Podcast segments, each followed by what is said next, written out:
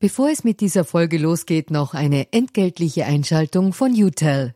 Wie ihr als treue Hörerinnen und Hörer unseres Podcasts wisst, steht ganz offen gesagt für Transparenz. Transparenz, Fairness und Ehrlichkeit sind auch für unseren Werbepartner UTEL sehr wichtig. UTEL bietet Cloud-Telefonie und Rufnummern für Unternehmen und lebt das Wort Fairness wirklich. UTEL will nämlich ihre Kundinnen und Kunden durch Service binden und nicht durch Verträge, also sozusagen der Good Guy unter den Kommunikationsdienstleistern. Weitere Infos findet ihr im Internet. Ihr müsst bei der Suche nur den Namen richtig schreiben. Y, zweimal U, hartes T, dann E und L. UTEL eben. Und warum zwei U im Namen? Ganz offen gesagt, das wissen wir auch nicht. Das fragt am besten ein Teammitglied, weil UTEL beantwortet jede Kundenanfrage. Versprochen. Und jetzt zurück zu ganz offen gesagt. Das sieht man ja auch oft, sind KI-Systeme dann meistens eher sowas wie ein Katalysator oder Verstärker, der menschliches Handeln nicht objektiviert, sondern menschliche Vorurteile in neue Dimensionen skaliert.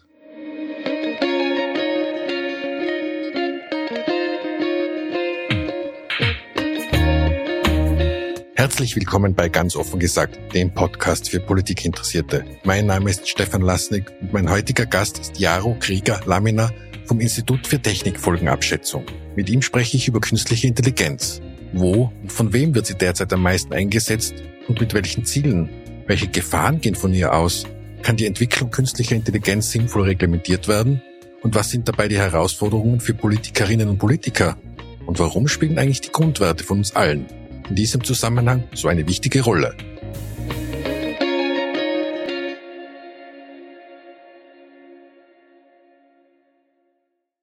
Lieber Herr Krieger-Lamina, herzlichen Dank, dass Sie sich Zeit für dieses Gespräch nehmen. Ein Grundmotiv bei unserem Podcast ist ja Transparency is the new Objectivity. Und in diesem Sinne beginnen wir den Podcast immer mit der inzwischen traditionellen Transparenzpassage, also woher wir uns kennen und ob sie aktuell für Parteien oder deren Vorfeldorganisationen tätig sind. Die erste Frage ist heute leicht zu beantworten. Wir kannten uns bis vor zehn Minuten gar nicht, sind deswegen auch bei Sie. Damit können wir gleich zur zweiten Frage der Parteienzugehörigkeit gehen. Ich bin bei keiner Partei als Mitglied und arbeite auch für keine Partei. Ich arbeite für die Österreichische Akademie der Wissenschaften, für das Institut für Technikfolgenabschätzung die Technikfolgenabschätzung an sich ähm, hatte auch die Motivation, Politik zu beraten. Aber das heißt für uns natürlich auch, dass wir das nicht aus dem Blickwinkel einer Partei machen, sondern hier versuchen, möglichst neutral und objektiv die Themen zu vermitteln. Sehr gut, vielen Dank für diese Transparenz. Dann können wir gleich ins Thema einsteigen. Wir sprechen heute über künstliche Intelligenz, ein derzeit viel diskutiertes Thema.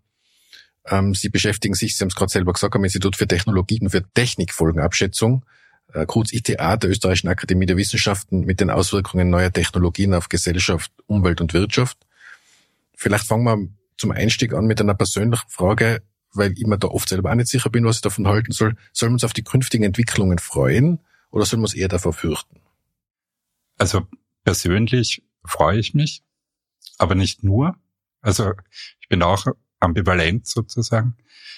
Ähm, ich ich finde es halt unglaublich spannend, in was für eine Richtung die Entwicklungen gehen.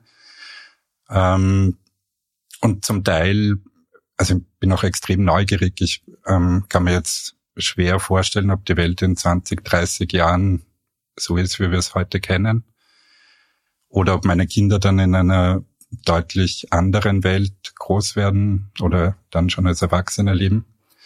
Und gleichzeitig sehe ich auch aus ähm, meinem Beruf heraus natürlich Entwicklungen, auch technische oder technologische Entwicklungen, die ich jetzt für problematisch halte oder wo ich finde, dass es gut wäre, da vielleicht gegen zu steuern oder, oder den Gestaltungsspielraum, den wir haben, besser auszunutzen. Ich bin sehr froh, dass Sie die Ambivalenz ansprechen, weil damit äh, fühle ich mich auch bestätigt in meiner persönlichen Ambivalenz. Und was das bedeutet, ich glaube, da können wir heute im Gespräch besser drauf eingehen. Vielleicht starten wir mit der Frage, ähm, Sie haben es im Vorgespräch kurz angedeutet, wie definieren wir denn überhaupt heute künstliche Intelligenz für unser Gespräch? Das ist eine grundsätzlich schon schwierige Frage, weil es keine präzise Definition von künstlicher Intelligenz gibt. Ähm, und wenn man so die letzten Jahrzehnte zurückschaut, war immer etwas anderes das, was man als künstliche Intelligenz bezeichnet hat. Momentan ist es so, dass ähm, auch dieser Hype, auch die große Aufmerksamkeit in den Medien für das Thema künstliche Intelligenz massiv befeuert wurde durch, ähm, durch die Grundlage für die Chatbots, die sich eben bemühen, intelligent erscheinende Antworten auf Fragen von Nutzern oder Nutzerinnen zu geben. Und ähm, wenn man sich diese Systeme anschaut, ist es so, dass die eigentlich im engeren Sinn gar nicht intelligent sind, sondern es sind Systeme, die aufgrund von Wahrscheinlichkeiten ähm, Worte, Sätze, Satzteile bis hin zu Absätzen zusammenstoppeln ähm, und damit eben versuchen, plausibel, intelligent klingende Antworten auf die gestellten Fragen zu liefern. Das ist aber keine Intelligenz, die irgendwie auch nur annähernd mit menschlicher Intelligenz vergleichbar ist oder auch tierischer oder irgendeiner anderen außerirdischer. Es ist einfach keine Intelligenz, es ist Statistik. Und das ist, glaube ich, wichtig, sich vor Augen zu halten, damit man auch weiß, was man von diesen Systemen erwarten kann. Es ist der Übergang zwischen einerseits Automatisierung, andererseits ähm, algorithmischen Systemen oder algorithmischer Entscheidungsfindung und dem, was wir heute als künstliche Intelligenz bezeichnen, fließend. Es gibt eine andere Kategorisierung, wo man sagt, wir haben heute schwache künstliche Intelligenz, also Systeme, die auf, ein, auf das Lösen eines ganz bestimmten Problems trainiert sind und das dann oft auch besser können als Menschen. Da ist aber auch keine Intelligenz dahinter, sondern da handelt es sich oft um Systeme mit ähm, hervorragenden Fähigkeiten in Mustererkennung zum Beispiel. Ähm, und das, was man als starke künstliche Intelligenz bezeichnen würde, ist sozusagen die Vision für die Zukunft, dass man ein unter Anführungszeichen wirklich intelligentes System hat, ähm, dem man beliebige Fragestellungen oder Probleme vorlegen kann und das in der Lage ist, kompetent darauf zu antworten. Natürlich inkludiert das auch richtig. Das ist auch so etwas, was aktuelle Systeme von dem, was wir uns vielleicht wünschen oder vorstellen, unterscheidet. Die statistischen Methoden, mit denen die heutigen Systeme arbeiten, führen nicht notwendigerweise zu richtigen Antworten das ist auch etwas, was ich wichtig finde, sich so im Hinterkopf zu behalten, um irgendwie einschätzen zu können, was man von den Systemen und ihren Antworten halten kann oder soll. Das habe ich schon in der Vorbereitung gelesen, dass das eben derzeit viel zitierte ChatGPT Anordnung von Wörtern ist, die rein statistisch ermittelt werden. Finde ich hochspannend. Ähm, vielleicht äh, anschließend an Ihre erste Begriffsum Begriffsdefinition. Welche Länder äh, in, auf der Welt tun sich denn besonders hervor derzeit mit der Entwicklung solcher künstlichen Intelligenzannäherungen, nennen wir es mal so? Ähm, wenn man es jetzt länderweise anschauen möchte, dann würde ich sagen, dass vor allem die USA, bestimmt auch China, da sehr weit vorne sind, weil die auch sehr viel Mittel und Ressourcen ähm, in diese Entwicklungen investieren. Letztendlich ist es aber nach meiner Wahrnehmung weniger ein nationales Vorhaben sozusagen, das da programmatisch verfolgt wird. Das gibt's natürlich auch. Aber es sind eher würde ich sagen, Entwicklungsabteilungen in großen Firmen bis hin natürlich zur Forschung, wo bestimmte Gruppen rund um Experten, Expertinnen, die sich hier sehr gut auskennen und ganz vorn in der Forschung dran sind, das Thema weiterbringen. Und viele von denen sitzen in den USA. Deswegen kann man sagen, national gesehen tut sich da in den USA viel. Aber es wäre jetzt nicht richtig, glaube ich, zu sagen, dass dass die USA da die Speerspitze der Forschung bildet oder so. In vielen Bereichen, Teilbereichen von KI-Systemen ähm, sind andere Gruppen in anderen Ländern führend, auch in Österreich. Ähm, hier ist es aber halt, wie oft in der Forschung in Österreich, eine Ressourcenfrage. Ähm, die Mittel, die den Forschenden in Österreich zur Verfügung stehen, sind natürlich gar nicht vergleichbar mit dem, was ähm, andere Volkswirtschaften wie die USA oder auch ähm, gelenkte Systeme wie China in diesen Bereich investieren, weil sie sich verschiedene ähm, Vorteile für die Zukunft davon erwarten. Sie haben jetzt bereits äh, erwähnt, dass es große Unternehmen sind, die vielfach in diesen Bereichen arbeiten. Da würde mich interessieren, welche ähm, Gebiete, auf welchen Themengebieten glauben Sie denn, dass am meisten Entwicklung stattfindet derzeit, was künstliche Intelligenz betrifft? Ist es die Medizin? Sind es so Themen wie Kommunikation und Medien oder auch das Militär? Was ist da Ihre Einschätzung dazu? Was sind da die Treiber? Thematisch jetzt? Ich, ich glaube, dass das Militär ein großes Interesse daran hat, hier ausgereifte Systeme zum Einsatz zu bringen und ähm, deswegen die Militärapparate, die über viele Ressourcen verfügen, da auch viel investieren. Aber natürlich ist es immer ein bisschen schwer zu beurteilen, wenn man nicht innerhalb dieses militärischen Komplexes tätig ist, weil die das ja auch nicht dann ähm, an die große Glocke hängen, wenn es da irgendwelche Erfolge gibt. Was man sieht, ist, dass sehr viel an künstlicher Intelligenz getan wird im Bereich Mensch-Maschine-Interface, um andere Steuerungsmöglichkeiten für Maschinen, Computer, also Maschinen jetzt im weitesten Sinn, ähm, zur Verfügung stellen zu können. Klar ist auch, wenn es jemand gelingt, hier einen großen Schritt vorwärts zu tun, dann ist das natürlich ein Vorteil am Markt. Ähm, nicht nur, weil man sagt, dann, dann würden die sogenannten Early Adopters sozusagen da aufspringen und, und sich mit dem auseinandersetzen, sondern die Vision oder Idee dahinter ist ja, dass ähm, ganz viel Steuerungstätigkeiten, organisatorische Entscheidungen und ähnliches und zukünftig von künstlicher Intelligenz abgenommen werden kann. Und wer hier sozusagen es schafft, den, den Zutrittspunkt sozusagen zu einer Vielzahl anderer Systeme über KI ähm, zur Verfügung zu stellen, der befindet sich natürlich in einer einzigartigen Situation.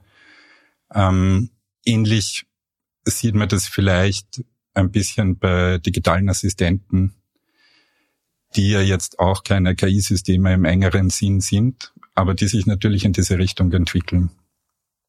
Und was sind die Motivationen dahinter? Also welche, welche Ziele stehen da im Vordergrund? Ist es wissenschaftliche Neugierde? Ist es Profit? Geht es um Macht? Geht es vielleicht auch um militärische Macht oder ist es was anderes? Was ist da Ihre Einschätzung dazu? Ich glaube alles davon. Also ähm, unterschiedlich natürlich, welchen Akteur man jetzt genauer anschaut. Ähm, es, es gibt ganz verschiedene Ideen, wo man künstliche Intelligenz einsetzen kann. Im militärischen Bereich ähm, gibt es so die Vorstellung, dass man ein System zur Schwarmintelligenz mit künstlicher Intelligenz steuern könnte. Das heißt, dass dann viele kleine ähm, Einheiten, die nicht von Menschen gesteuert werden, seien das jetzt Drohnen oder landgestützte Roboter oder was auch immer, ähm, gleichzeitig Daten sammeln und gleichzeitig auch strategisch, militärisch vorgehen können. Dazu dürfen sie sich gegenseitig natürlich nicht behindern und ähm, jedes einzelne System muss wissen, was die Aufgabe oder die Position im großen Schwarm ist und so. Das ist kein triviales Problem. Und das geht aber bis hin zu Organisationen, die mittels künstlicher Intelligenz versuchen wollen, den Wissensschatz, der organisationsintern vorhanden ist, zu heben. Dadurch effizienter und profitabler zu werden, weniger Leerläufe und Redundanzen zu haben. Es ist aber auch ein, eben so ein Kosten- und Effizienzproblem, das damit gelöst werden soll. Wenn man sich die die großen Plattformen anschaut, so wie Google, Facebook, Amazon, wie sie alle heißen, ähm, dann sind die mit einer dermaßen großen Flut an Daten konfrontiert Und gleichzeitig ähm, müssen sie das managen können. Sie müssen auf Anfragen antworten können. Und das ist auf, allein aufgrund der Anzahl der User und Userinnen und der Daten, die diese generieren, einfach nicht mehr durch den Einsatz von rein menschlichem Personal zu schaffen. Deswegen gibt es da auch ganz viel Entwicklungstätigkeit, die man zunächst in den Bereich algorithmische Entscheidungsfindung eingeordnet hat. Algorithmen, die Vorschläge machen, die Timelines zusammenstellen. Das ist mehr oder weniger an jedem Ende so einer Plattform sind Algorithmen tätig. Und jetzt möchte man damit natürlich den nächsten Schritt gehen und sagen, jetzt über rein simple, regelbasierte Algorithmen wollen wir hinausgehen. Es sollen KI-Systeme werden, die ähm, sozusagen auch Unvorhersehbares dann richtig einschätzen können, wo es keine Regel dazu gibt, wie sie damit umgehen sollen. Wie weit da die Forschung ist, ist natürlich schwer zu sagen, weil ähm, das ja dann oft auch so in, in den Bereich von Geschäftsgeheimnissen fällt oder so. Ähm, aber es gibt, es gibt durchaus, würde ich sagen, vollmundige Ankündigungen darüber, was eben zum Beispiel an User Interfaces für diese Plattformen zukünftig zur Verfügung stehen soll. Also die Motivlagen sind ganz unterschiedlich. Und ich glaube, wenn wir über die Motivlagen sprechen, kommen wir dann auch zu unserem nächsten Themenblock, nämlich ähm, welche Gefahren können dann von einer, von einer künstlichen Intelligenz und vor allen Dingen vom, sage ich mal, ähm, bösartigen Einsatz einer künstlichen Intelligenz herrühren. Da ist ja diese, da ist ja das, was oft gesagt wird, eine künstliche Intelligenz per se jetzt einmal nur rein technologisch betrachtet, kennt keine ethischen Grundregeln. Ähm, ist das, ist das schon der erste Gefahrenpunkt, den so eine Entwicklung mit sich bringt? Könnte man so sagen. Aber ich finde es wichtig, hier zu betonen, dass keine Art von Technologie neutral ist. Also wenn man jetzt sagt, es bringt keine ethischen oder moralischen Regeln mit, dann war das eine Designentscheidung. Und ob es dann wirklich keine Regeln sind im Sinn einer Tabula Rasa, ähm, das glaube ich, könnte man so gar nicht sagen. Sondern es sind immer die Wertvorstellungen der Entwickler und Entwicklerinnen, die in diese Technologie einfließen. Und insofern, das sieht man ja auch oft, sind KI-Systeme dann meistens eher sowas wie ein Katalysator oder Verstärker, der menschliches Handeln nicht objektiviert, sondern menschliche Vorurteile in neue Dimensionen skaliert. Ähm, da gibt es unzählige Beispiele dafür. Das bekannteste ist vermutlich dieses Vorhersagetool, das in der amerikanischen Justiz eingesetzt wurde, um eine Aussage darüber zu treffen, ob verurteilte Straftäter, wenn sie jetzt auf Bewährung freigelassen werden, dann früher oder später wieder rückfällig werden. Und das wurde natürlich als unter Anführungszeichen Vorschlagssystem eingerichtet.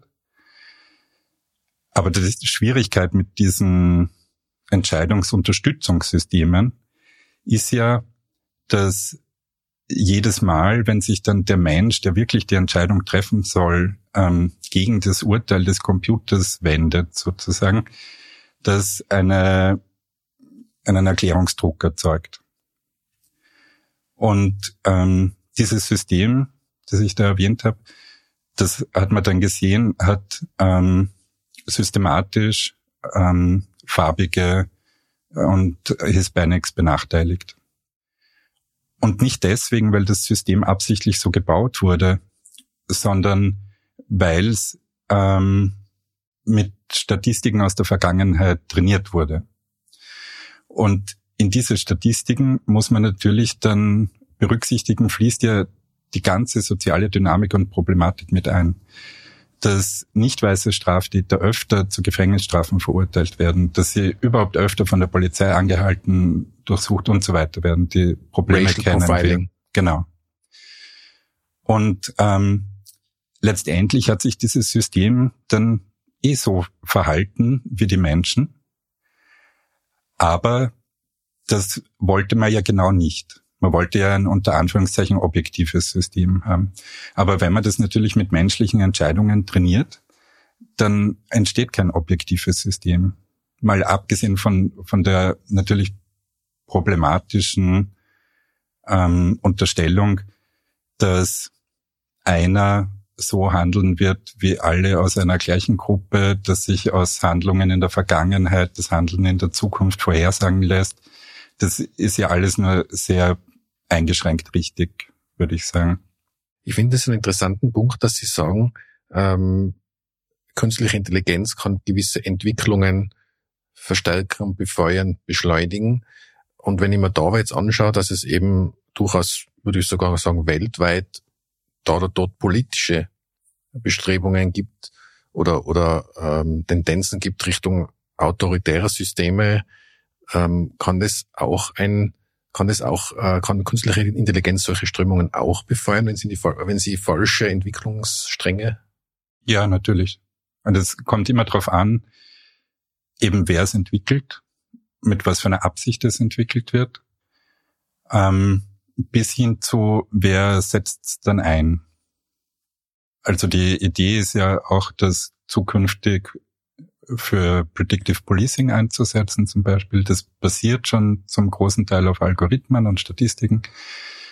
Und auch da soll künstliche Intelligenz zum Einsatz kommen. Das kann natürlich furchtbar nach hinten losgehen. Können Sie kurz sagen, was Predictive Policing ist, bitte? Ähm, das ist so eine, eine Art, die Polizeiarbeit sozusagen dahin zu lenken, wo man vermutet, dass sie nötiger ist als woanders.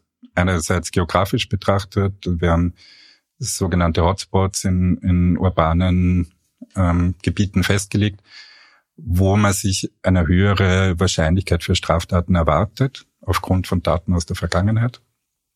Und es geht aber auch in Richtung bestimmter Bevölkerungsgruppen. Das ist ja auch ein vielschichtiges System mit unterschiedlichen Einflussfaktoren. Aber es geht darum, sozusagen, wenn man es jetzt positiv sehen möchte, die knappen Ressourcen der Polizei dort einzusetzen, wo sie wirklich gebraucht werden. Wenn wir bei den äh, Gefahren vielleicht noch kurz bleiben, was mich da interessieren wird, was ich immer wieder höre, auch im Bekannten- und Verwandtenkreis, ähm, künstliche Intelligenz wird viele Arbeitsplätze kosten. Sehen Sie das auch so? Betrifft es nur bestimmte Arbeiten? Betrifft es bestimmte repetitive Tätigkeiten? Oder ist, muss man das noch gesamtheitlicher sehen? Ich kann mir das auch vorstellen, dass das passiert. Aber ich glaube, es ist zu früh zu sagen, wo. Ähm, man hat immer wieder gesehen in der Vergangenheit bei großen Technologiesprüngen, dass natürlich bestimmte Arten von Tätigkeiten obsolet geworden sind. Also dass diese von Menschen ausgeführt werden. Das wird mit KI-Systemen bestimmt auch so sein, so wie es schon mit Computersystemen vorher war, wie es mit algorithmischen Systemen war. Das wird auch mit künstlicher Intelligenz so kommen was ganz Banales, was ich mir vorstellen könnte, ist, dass wenn dieser Boom generativer künstlicher Intelligenzsysteme anhält, die aufgrund von simplen Eingaben hervorragende Bilder produzieren, wird sich wahrscheinlich das Geschäft mit Bilddatenbanken bald erübrigen. Das ähm, könnte ich mir jetzt vorstellen. Es gibt natürlich andere Systeme, weil Sie die Medizin vorher angesprochen haben, wo geschaut wird, ob KI-Systeme nicht in der Lage sind, präzisere Diagnosen zu treffen als Menschen. Zum Beispiel in der Bilderkennung. Genau, genau. Das ist eben so ein System, wo Mustererkennung zum Einsatz kommt, wo man sich vorstellen kann, dass KI-Systeme da vielleicht mehr erfassen oder präziser in der Auswertung sind als Menschen. Aber was es dann ja immer noch braucht, ist diese Plausibilitätsprüfung. Und da kann eine Maschine einen Menschen mit vielen Jahren Erfahrung einfach nicht ersetzen. Es ist oft schwer, diese Art von Erfahrung sozusagen zu digitalisieren, weil diese Menschen dann sagen, ja, das ist mein Bauchgefühl und ich weiß, der hat jetzt das und nicht das andere. Ähm, und wenn man dem auf den Grund gehen würde, dann gäbe es vermutlich Faktoren, die man irgendwie auch maschinell nutzbar machen könnte. Oft geht es da um Wahrscheinlichkeiten, um das, was man bisher erfahren hat, darum, dass in einer bestimmten Region vielleicht manche Krankheiten häufiger vorkommen als in anderen. Und wenn das KI-System jetzt von einem anderen Kontinent daherkommt, ist die Frage, ob das hier richtig ist, sozusagen. Also da äh, gibt es viele Gründe, warum KI-Systeme daneben liegen können. Das heißt, ich glaube, es wird, ähm, es werden nicht so viele Jobs verloren gehen, aber es werden sich sicher viele verändern. Es wird andere Aufgaben geben. Aber bestimmte Aufgaben scheinen aus heutiger Sicht den Menschen vorbehalten zu bleiben, zumal es sich ja eben nicht um intelligente Systeme handelt. Und für manche Dinge braucht es dann halt doch Intelligenz im, im engeren Sinn. Ähm, und das machen dann halt die Menschen.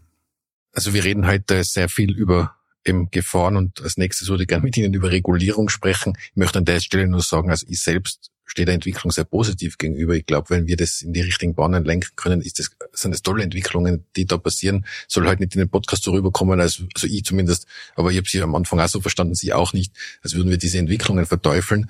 Aber ich denke schon, dass es einiges gibt, wo man drüber nachdenken sollte, vor allen Dingen, wenn es um politische Entscheidungen geht. Und das geht's ja heute. Ähm, und da bin ich eben schon jetzt bei dem Punkt Regulierung. Können Sie mal einen kurzen Überblick geben aus Ihrer Sicht, was derzeit Stand der Regulierung ist auf nationaler Ebene, internationaler Ebene, europäischer Ebene? Ähm, aktuell ist die Europäische Union hier Vorreiter, kann man sagen, mit dem sogenannten AI Act, der den Einsatz von künstlichen Intelligenzsystemen regulieren soll, der im Gesetzgebungsverfahren schon relativ weit fortgeschritten ist und der dann aber EU-weit gelten soll und auf nationaler Ebene ähm, dann seine Auswirkungen zum Beispiel darin haben wird, dass es ähm, sogenannte KI-Behörden gibt, die ähm, dann für Zertifizierungen sorgen können, die vielleicht auch rein nationale Einsatzgebiete besser begrenzen oder regulieren können oder so.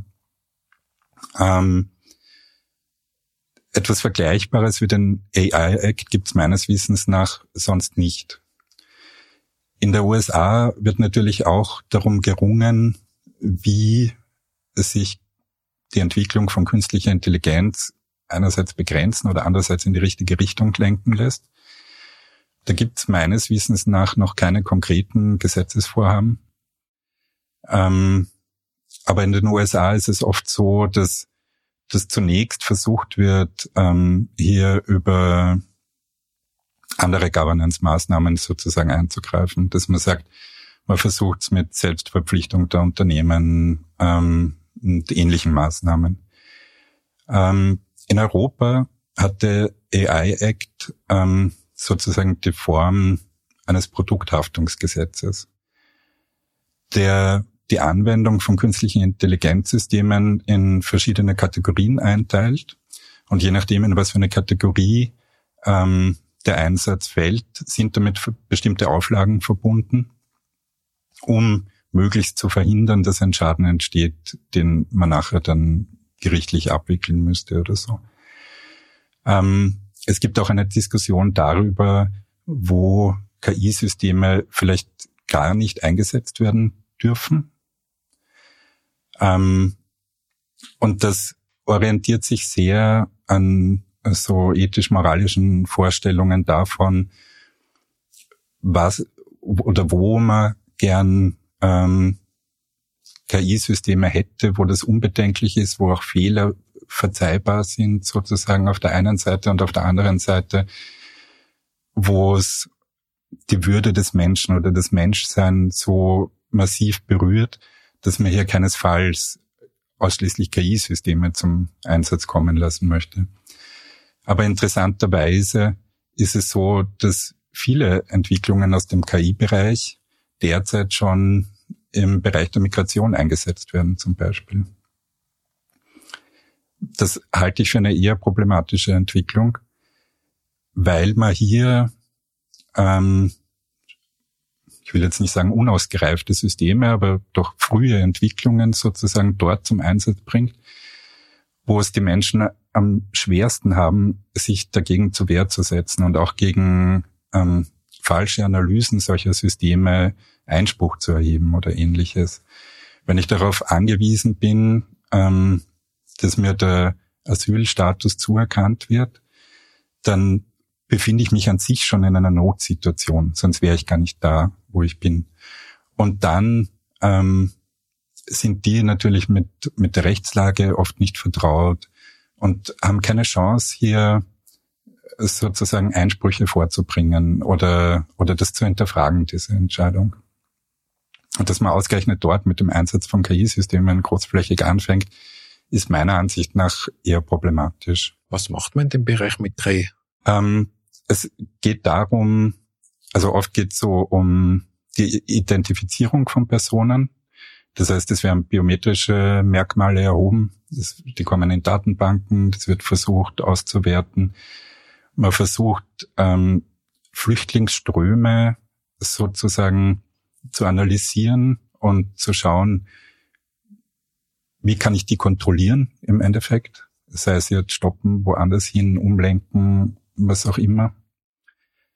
Und ähm, es, es ist ja auch so ein, ein kultureller Clash, würde ich sagen, weil sehr oft kommen ähm, Asylsuchende aus Ländern, wo es entweder die Infrastruktur nicht dafür gibt, um zu wissen, an welchem Tag man tatsächlich geboren wurde, oder es kulturell auch eine geringere Bedeutung spielt als bei uns. Vielleicht vergleichbar mit der Situation früher, wo, wo oft der Namenstag wichtiger war als der Geburtstag, weil sich der auf die Heiligen bezogen hat und man das für für wichtiger gehalten hat, als die Frage, wann jetzt der Mensch genau geboren wurde.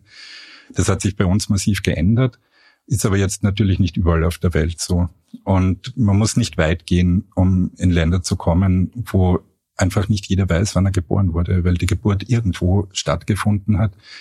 Und drei Wochen später ist dann jemand zum zuständigen Amt geschafft hat, um mitzuteilen, dass jetzt gerade jemand geboren wurde. Und ob das dann drei Tage früher oder später war, weiß man nicht. Und manchmal ist es nicht einmal mit den Jahren so klar. Ähm, Asylsuchende aus so einem Gebiet tun sich natürlich extrem schwer, die sehr engen, strikten Vorgaben, Fragen hier richtig zu beantworten. Und da wird eben auch versucht, so aufgrund biometrischer Merkmale das Alter festzustellen und so weiter. Aber es ist halt verbunden mit so einem ich würde sagen, systemimmanenten oder grundsätzlichen Misstrauen diesen Personen gegenüber, so dass ähm, auch der Einsatz von Lügendetektoren und ähnlichem weniger jetzt der objektiven Wahrheitsfindung zum Wohle dieser Menschen dient, sondern wo es eher so die Frage ist, ob man die ganze Technologie nicht einsetzt, um die aufzuplatteln und den Grund zu haben, sie wieder nach Hause zu schicken. Das würde ja jetzt ähm, den Begriff, den, den ich oft in der Vorbereitung gelesen habe, dem, des digitalen Humanismus etwas widersprechen. Oder da hat in, in dieser seltsamen Wortkreation, glaube ich, hat man versucht zu betonen, dass es sehr wohl eine Digitalisierung gibt und die ja nicht aufzuhalten ist oder auch nicht aufgehalten werden soll. Und es trotzdem darum geht, sowas wie humanistische mhm. Grundwerte hochzuhalten. Ja, das ähm, würde ich sagen, ist auch eine Vision. Ähm, eine sicher erstrebenswerte, dass man versucht, den, den Kern des Menschlichen sozusagen ähm, in der Zukunft den technologischen Entwicklungen stärker zu betonen oder umzusetzen. Weil das vielleicht auch ein bisschen verloren geht in der Begeisterung über technische Möglichkeiten. Und auch bei der Regulierung ist es ja ganz eine schwierige Balance zwischen Innovation und Regulierung, oder? Also zu viel Regulierung schwächt Innovationen, vielleicht auch sinnvolle Innovationen. Zu wenig Regulierung eröffnet unter Umständen Büchsen der Pandora, die man nicht haben will. Ist das eine schwierig, das ist eine schwierige Balance, oder? Ja, ich, ich finde, letztendlich ist es nicht so dramatisch, ähm, weil natürlich immer wieder sozusagen Aufschreie kommen, wenn versucht wird, Innovation zu regulieren so in dem Sinn von, wer weiß, was wir uns da vergeben. Und das, das kann sozusagen bestimmte Nationalstaaten betreffend richtig sein, weil dann Forschung einfach in einem anderen Land passiert, wenn sie hier nicht erlaubt ist. Aber global betrachtet, glaube ich, ist es wurscht. Und zwar einfach deswegen, weil wir uns mehr oder weniger darauf verlassen können, dass alles, was geforscht werden kann, auch geforscht wird, irgendwo auf der Welt. Und das ist nicht verhinderbar. Die Frage, die man sich stellen muss, glaube ich, ist, wie man den Gestaltungsspielraum bei der, einerseits der Entwicklung von Technik, aber andererseits auch dann beim Einsatz von Technik gut nutzen kann, so dass letztendlich dann in der Zukunft etwas herauskommt, was, was für alle wünschenswert ist. Es, es ist ähnlich wie die Frage nach einem Moratorium in der KI-Entwicklung. Das halte ich für fast schon absurd. Obwohl ich den Wunsch natürlich verstehe. Also gerade jetzt ähm, seit dem letzten Herbst, wo wo diese Art von, von Technologieentwicklung so ins Bewusstsein vieler Menschen gerückt ist, die sich vorher nie drüber Gedanken gemacht haben, kommt es jetzt ein bisschen plötzlich sozusagen. Und dann kann ich den Wunsch verstehen zu sagen, so, jetzt bremsen wir uns mal ein und überlegen, wie wollen wir das eigentlich haben. Und es gibt ganz, ganz viel ähm, Konzepte zu ethischen Vorstellungen für KI-Systeme. Und ganz oft geht es darum, dass der Mensch an erster Stelle stehen soll, dass er das letzte Wort haben muss, dass Transparenz herrschen muss und so weiter. Aber ein Moratorium ist einfach nicht durchsetzbar. Es wird ja weltweit das Commitment erfordern, das ist ja, ja weltfremd, oder? Ja, und selbst wenn, es würde dieses Commitment ja nicht nur von Regierungen, sondern einfach von allen Menschen erfordern. Das, das geht einfach nicht. Selbst wenn alle dafür wären, es ist undurchführbar. Ähm, irgendwo findet sich ganz bestimmt eine Gruppe, die das Gefühl hat, einen Vorteil daraus zu haben, dass sie jetzt in eine bestimmte Richtung weiterentwickeln, weiterforschen, die jemand anderen nicht haben will. Wie rein oder lauter die Motive dahinter sind, ist eine andere Frage. Aber, aber die Vorstellung eines Moratoriums ist jetzt nicht das, womit ich sozusagen Herr dieser Entwicklung werden kann. Ich würde gerne bei dem letzten Halbsatz bleiben mit Herr der Entwicklung. Die Politik hatte da, glaube ich, noch ein anderes Thema. Sie haben davor den AI-Act der EU angesprochen, da immer gesagt, dass da die Europäische Union durchaus in einer Vorreiterrolle ist. Das Problem, das ich sehe, ist, und da können jetzt die handelnden Politikerinnen und Politiker wenig dafür, aber so Entscheidungsprozesse in, der Politik sind ja eher langsam. Ähm, und auf europäischer Ebene würde ich sagen, sind sie noch einmal langsamer, weil da die nationalstaatlichen Interessen noch einmal mehr Rolle spielen. Ähm, und diese technologischen Entwicklungen gehen ja relativ schnell. Ist das auch ein Dilemma, in dem wir uns da befinden? Also die, die Geschwindigkeit der technologischen Entwicklung versus der Geschwindigkeit politischer Entscheidungen? Natürlich. Ähm, die Frage ist halt, wie groß man diese Diskrepanz werden lassen möchte. Man, ich glaube, es gibt unterschiedliche Zugangsweisen. Das eine ist, man sagt, man versucht von Regulierungsseite möglichst nah an der technischen Entwicklung zu bleiben und sehr vorausschauend diesen Prozess zu begleiten, um rechtzeitig sozusagen eingreifen zu können, wenn man das Gefühl hat, es geht in die falsche Richtung. Eine andere Möglichkeit wäre zu sagen, ähm, wir machen unsere Regulierungen so, dass sie möglichst technikneutral sind. Also wenn man jetzt Betrug verbietet oder Mord oder was auch immer, dann kommt es ja nicht auf das Mittel an, mit dem ich es durchführe es ist und bleibt einfach verboten. Und ähm, ähnlich, ähnlich könnte man auch jetzt bei den Materien vorgehen, wo es vielleicht näher an technologischen Entwicklungen ist, dass man sich grundsätzlich mal überlegt, ähm, was soll denn da keinesfalls passieren und das verbietet, anstatt den Weg dorthin oder die Mittel. Aber das ist natürlich schwierig und es wird, egal mit was für einem Lösungsversuch man daherkommt, es wird immer dabei bleiben, dass die technologische Entwicklung schneller ist als die regulatorische. Aber der Unterschied muss vielleicht nicht so groß sein, wie er derzeit ist.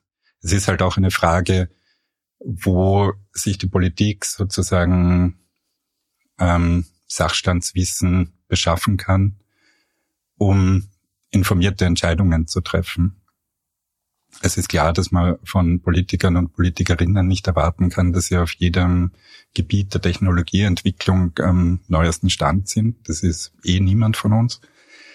Aber die Frage ist, wo kommt dieses Wissen her für die Regulierung, wo es dann ja nötig ist. Und das ist auch etwas, womit man sich natürlich befassen kann, wie, wie können Systeme zur Unterstützung von Regulierungsvorhaben funktionieren, damit ähm, möglichst objektives, unbeeinflusstes Wissen da in diesen Prozess hineinkommt, ähm, so dass dann letztendlich auch eine bessere oder qualitativ bessere Regulierung dabei rausschaut. Ich habe gesehen, äh, dass Ihr Arbeitgeber da sehr, sehr viel ähm, zu dem Thema forscht und da publiziert und das auch, indem man alles oder großteils der Öffentlichkeit zur Verfügung steht auf der Website. Ich werde den Link auf jeden Fall in die Show Notes reingeben. Mhm. Das finde ich total interessant, nämlich zu lesen, weil ich gehe davon aus, dass viele Politikerinnen und Politiker auf das Material zurückgreifen, wenn sie sich mit den Themen beschäftigen. Mhm. Und da sind sehr, sehr, aus, äh, sehr, sehr interessante Ausführungen dabei. Wie gesagt, ich, ich tue den Link in die Show Notes dann rein. Äh, um den Punkt abzuschließen, vielleicht Thema Regulierung.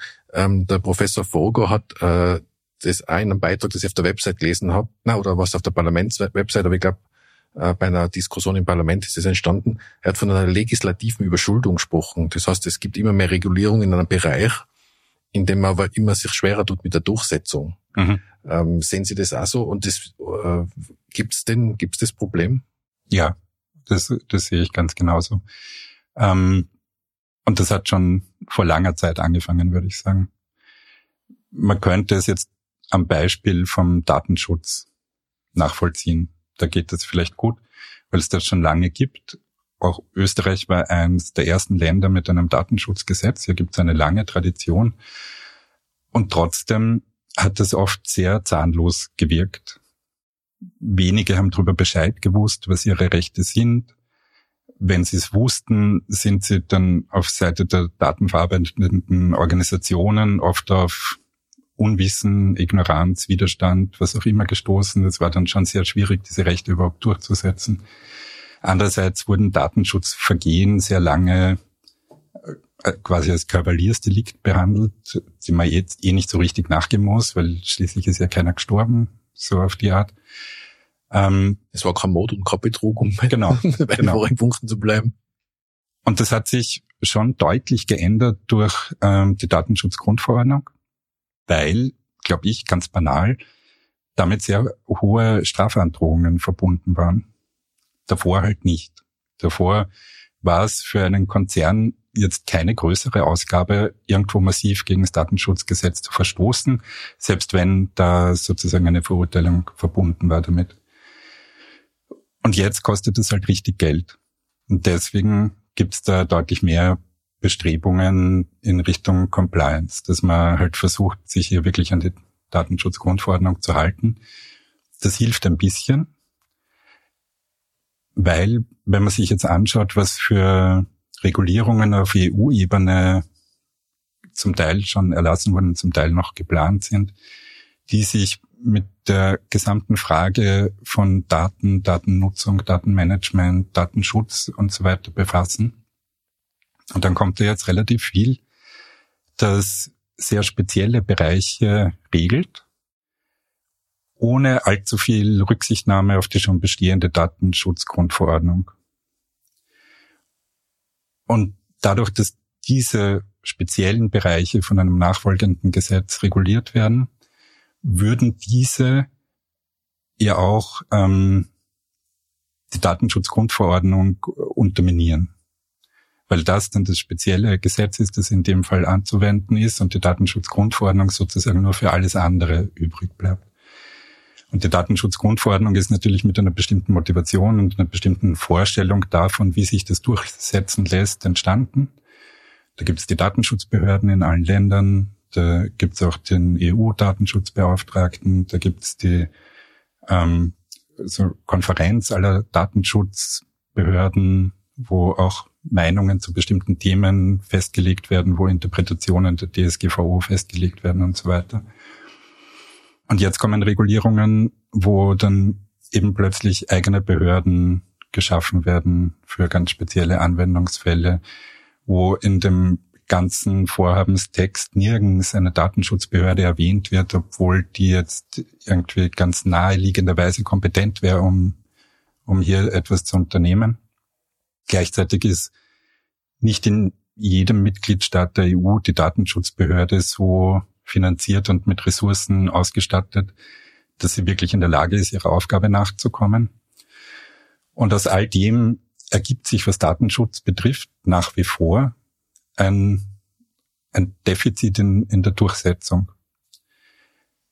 Und es gibt ja diese wunderbaren ähm, Musterprozesse, möchte ich fast sagen, die zum Beispiel von Max Schrems oder den NGOs wie NOYP angestrebt werden, die versuchen in dem vorhandenen Rahmen sozusagen das alles ähm, dem allen zur Durchsetzung zu verhelfen, um auch genau die Lücken aufzuzeigen und so Quick Fixes wie Privacy Shield dann eben auch als sowas zu entlarven.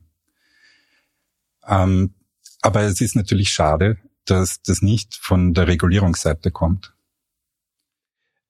Wir sind jetzt eh schon mitten in den Lösungsansätzen beziehungsweise in den Ansätzen, wie wir dem Ganzen Herr werden können, ähm, dass es am Ende eine gute Entwicklung ist und keine schlechte Entwicklung. Sie haben heute schon ein paar Punkte genannt. Anna, ich sehr interessant gefunden, dass man sagt, man verbietet nicht einen gewissen Lösungsweg oder eine gewisse technologische Entwicklung, sondern man fängt dort an bei den Dingen, die man verhindern will. Ähm, wie Sie sagen, ähm, am Schluss geht es ja darum, welches nicht welches Werkzeug verwendet wird, sondern was man mit dem Werkzeug macht, weil da müsste man ja jetzt theoretisch Messer auch verbieten, weil mit Messern kann man auch Menschen umbringen. Das ist jetzt ein sehr banales Beispiel, aber ich, äh, ich verwende es ganz gern, weil es einfach schon auch zeigt, dass bestimmte Dinge ja für bestimmte Sachen verwendet werden können. Mhm. Ähm, Sie haben auch genannt ähm, regulatorische äh, Regeln, die gewissen Bestand haben und nicht durch andere Spezialregeln abgeschafft werden.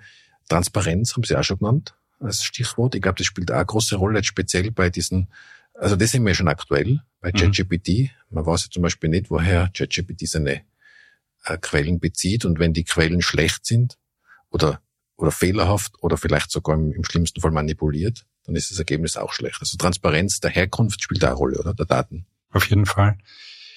Wobei wir bei Systemen wie ChatGPT einfach auch eine Grenze der Transparenz erreicht haben ähm, bei den Millionen oder in den neueren Modellen vielleicht sogar Milliarden Einflussfaktoren für die Entscheidung, ob der Satz jetzt so oder so weitergeht, ähm, hat das ein Ausmaß erreicht, das kein Mensch mehr durchblicken kann. Nicht mal die Entwickler und Entwicklerinnen selber. Ähm, das ist mehr oder weniger eine Blackbox, ein autonomes System, das Ergebnisse produziert auf der Basis von unglaublichen Mengen an Text. Und da mag es vielleicht gar nicht so wichtig sein, ob der eine Text jetzt fehlerhaft ist oder nicht, weil es eh noch so viel anderes zu dem Thema gibt in dem Korpus, der verwendet wird. Aber was natürlich ein Problem ist, ist, dass es eben kein intelligentes System ist, sondern ein statistisches System. Und ähm, das hat eben auch eine bestimmte Wahrscheinlichkeit für vollkommen frei erfundene Ergebnisse, die auch vorher in dem Korpus nicht vorgekommen sind, sondern die dadurch entstehen, dass vielleicht in einem von 100 Fällen dann eben genau etwas anderes dasteht. Und da gibt's ganz viele Beispiele, da muss man sich nicht lang damit rumspielen, um auf so etwas zu kommen, was eben so als Halluzination des Systems bezeichnet wird. Ähm, und ich glaube, deswegen ist Transparenz beim Einsatz wichtig. Es wäre schön, wenn wir die Datenquellen sozusagen beschränken könnten auf zum Beispiel nicht urheberrechtlich geschütztes Material oder auf Quellen, die für diese Entwicklungen bereit sind, ihre Daten zur Verfügung zu stellen. Also ein, eine aktive Zustimmung und nicht ein im Nachhinein beschweren müssen. Ähm, oder, oder wie es die europäischen Nachrichtenagenturen planen, dass sie sagen, sie geben journalistisch aufgearbeitetes Material in eine Datenbank und das ist mhm. quasi eine Quelle für künstlich generierte mhm. Meldungen oder künstlich generierte Texte. Das ist auch eine Möglichkeit. Ja. Das ist eine Möglichkeit, um sozusagen die Qualität der Quellen zu verbessern, muss jetzt aber eben, wie gesagt, aufgrund von der statistischen Wahrscheinlichkeit auch nicht dazu führen, dass jede Aussage, die aufgrund dieser Quellen dann durch ein KI-System getroffen wird, richtig ist. Und ich glaube, dass es auch in der Akzeptanz dieser Technologie eine große Rolle spielt, ähm, ob die Menschen wissen, mit wem sie sich jetzt unterhalten. Also diese Systeme wurden ja primär eingesetzt als Chatbots, weil man versucht hat, eine Vielzahl an gleichlautenden Kunden, Anfragen, Beschwerden und so weiter automatisiert abzuarbeiten. Und natürlich macht es für die Menschen einen Unterschied, wenn sie wissen, dass sie mit einer Maschine oder mit einem Menschen zu tun haben. Und das ist bei den Chatbots oft nicht ersichtlich. Ob dahinter jetzt ein Mitarbeiter sitzt, der meine Fragen schnell beantwortet, oder ob das eben ein, ein Large Language Model ist, wie äh, ChatGPT. Und das, da, also da finde ich es wichtig, den Menschen sozusagen diese Information mitzugeben, womit sie es da gerade zu tun haben. Ähm, und je wesentlicher oder je schwerwiegender die Entscheidungen oder Aussagen so eines KI-Systems sind, desto wichtiger ist es zu wissen, womit man es da zu tun hat. Ich glaube sogar, das wird, ähm, also speziell ist in unserem Bereich im Journalismus, wird es irgendwann eine Art Unterscheidungskriterium sein. Ich will jetzt gar nicht sagen Qualitätskriterium, mhm. weil das Wort ist auch schwierig in dem Zusammenhang, mhm. aber ein Unterscheidungskriterium, ist der Text von einer KI erstellt worden mhm. oder ist der Text von einem Menschen erstellt worden? Ich, wie gesagt, mit dem Wort Qualität war ich vorsichtig, ähm, weil es kann ein künstlicher Text besser sein wie ein menschlicher, es mhm. kann aber auch ein künstlicher Text viel schlechter sein wie ein menschlicher, mhm. aber es sollte auf jeden Fall gekennzeichnet sein in mhm. Zukunft, oder? Ja, würde ich auch so sehen. Ich glaube, dass das wichtig ist, ähm, ich kann mir vorstellen, aber ich bin jetzt kein Experte für Meteorologie, aber möglicherweise sind KI-Systeme mit einer höheren Wahrscheinlichkeit in der Lage, verlässliche Prognosen über das Wetter der nächsten Tage zu erstellen. Weiß ich nicht. Aber wenn man das annimmt, ähm, könnte man sagen, okay, da in dem Bereich, das ist verhältnismäßig ungefährlich, je nachdem, wer die Wetterdaten verwendet natürlich. Gibt es auch heikle Anwendungen. Aber hier können wir mit KI-Systemen arbeiten und aus Gründen der Trans Transparenz geben wir an, wer diese Prognose erstellt hat. Aber es gibt eben andere Bereiche, wenn es jetzt um medizinische Entscheidungen im Gesundheitswesen geht zum Beispiel. Oder auch so existenzielle Entscheidungen wie wer Arbeitslosengeld kriegt, wer einen Kredit bekommt und ähnliche Sachen, die so ganz massiv die Lebensführung und das Sicherheitsgefühl der Menschen betreffen. Bis hin eben zu der Frage, wer wird in einem Ermittlungsverfahren als Verdächtiger geführt oder nicht. Weil das natürlich alles Auswirkungen hat. Natürlich kann man das im Nachhinein richtigstellen, aber dann weiß die ganze Nachbarschaft schon, dass die Polizei da war, weil sie geglaubt hat, da ist jemand, der Kinderpornos konsumiert. Und das kriegt man nicht mehr zurück sozusagen auf den Stand von vorher. Das ist auch schwer zu entschädigen oder sowas. Also da ist es, ist Transparenz halt ein Schritt, aber da ist es auch wichtig, sich zu fragen, in welchem Bereich wollen wir diese Systeme überhaupt einsetzen? Das ist jetzt eine gute Überleitung zu meiner Abschlussfrage, weil im Zusammenhang mit künstlicher Intelligenz und auch wohin wollen wir damit und wofür wollen wir es einsetzen, ähm, beschäftigt mich schon lange der Begriff der technologischen Singularität. Das ist nämlich ein hypothetischer Zeitpunkt in der Zukunft, an dem die künstliche Intelligenz die menschliche Intelligenz übertreffen soll. Und das hätte dann wahrscheinlich unvorhersbar, derzeit unvorhersehbare Folgen für uns alle. Sie haben davor gesagt, wir reden ja derzeit jetzt nicht von einer künstlichen Intelligenz im engeren Sinne. Das habe ich sehr interessant gefunden. Ähm, würden Sie sagen, es gibt aber, es kann eine Entwicklung geben in, in Richtung echter künstlicher Intelligenz? Und wenn ja, natürlich die Gretchenfrage, wann wird das sein? Aus meiner Sicht ist das nicht vorherzusagen. Also man hat schon in den 60er Jahren, ähm, das kennen Sie vielleicht das ELISA-Beispiel, ähm, sehr, sehr primitive ähm, Antwortsysteme als künstliche Intelligenz bezeichnet. Jetzt bezeichnet man schon fortgeschrittenere Dinge als künstliche Intelligenz, aber es ist halt immer noch nicht intelligent, das ist Statistik. Ähm, und spätestens seit den 60er Jahren, vielleicht schon früher, als der, der Schachtürke sozusagen da in Europa die Runde gemacht hat, wo auch jeder geglaubt hat, dass das ist eine Maschine, die hier Schach spielt. In Wirklichkeit ist ein Mensch drinnen gesessen. Und ähm, also ich glaube, es gibt so so einen Wunsch nach künstlicher Intelligenz. Und ähm, dieser Wunsch oder diese Vision wird bedient durch diese Narrative aus der Technikentwicklung. Meines Erachtens nach ist der Begriff künstliche Intelligenz, wie er heute großflächig verwendet wird, so wie das Label Smart vor zehn Jahren. Damals war auch und ist bis heute nicht wirklich viel Smart von dem, was Smart genannt wird.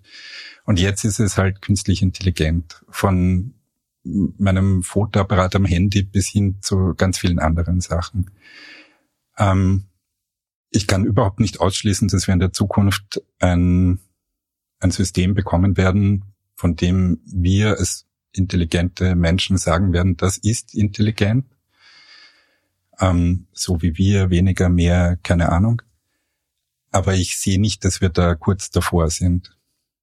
Aber KI-Systeme sind so wie Fusionskraftwerke und ähnliche Dinge seit Jahrzehnten ganz kurz davor, den Durchbruch zu schaffen. Auch Quantencomputer. Und natürlich macht man in jedem dieser Bereiche, bei der KI, bei den Fusionskraftwerken, bei den Quantencomputern, oft erstaunliche Fortschritte. Und das Problem ist halt, dass diese Entwicklungsprozesse nicht linear ablaufen. Der entscheidende Durchbruch kann morgen sein oder in 100 Jahren. Das ist schwer vorherzusehen, finde ich. Gerade bei so disruptiven Veränderungen. Aber man muss sich halt immer genau anschauen, womit man es gerade zu tun hat. Und ich halte es für wichtig, sich grundsätzlich schon im Vorhinein sozusagen als, als Vorsorgemaßnahme zu überlegen, wie man damit umgehen möchte. Vor allen Dingen als Gesellschaft, wie man damit ja. umgehen möchte, als humanistisch geprägte Gesellschaft. Ja, ich finde, das ist eine super Einordnung und zum Ende dieser Episode zur künstlichen Intelligenz. Herzlichen Dank für den Besuch im Studio und vielen Dank für Ihre interessanten Ausführungen. Dankeschön.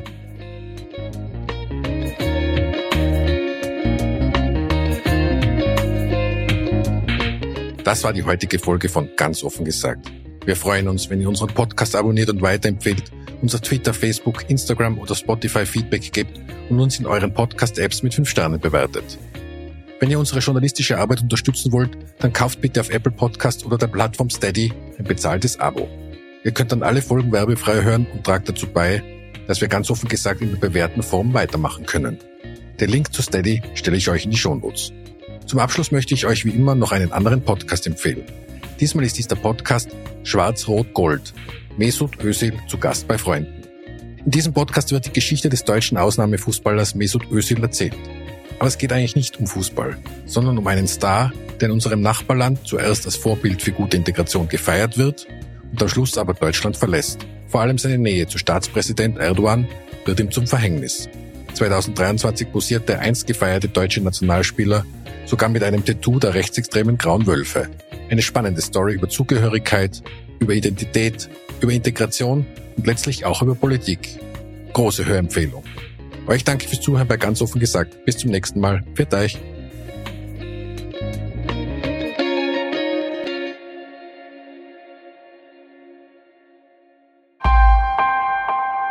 Missing Link